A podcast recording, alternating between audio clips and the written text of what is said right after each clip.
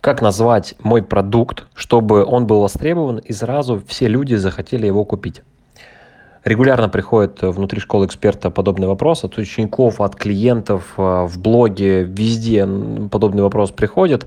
А, по-разному формулируют, но суть вот такая.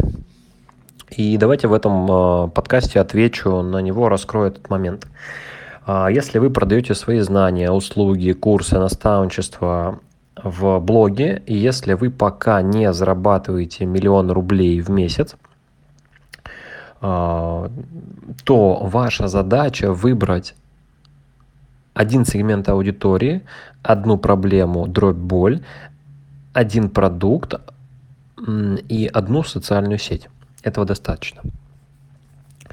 И ваша задача не понравится всем, а понравится конкретному сегменту. И вы должны как фильтр к себе привлекать не всех, а конкретную аудиторию.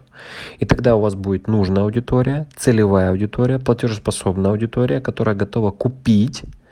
И нужно уйти, ну, как бы нужно убрать иллюзию, что нужно как-то создать или назвать свой продукт так, чтобы его все хотели купить.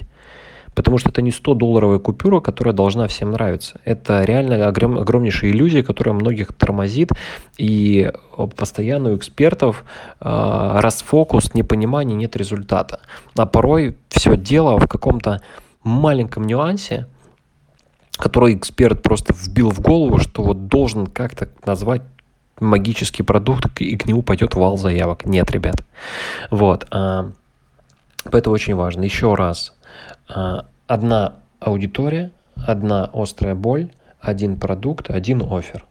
Ну, можно, да, еще приплюсовать сюда, я сказал ранее, одну социальную сеть.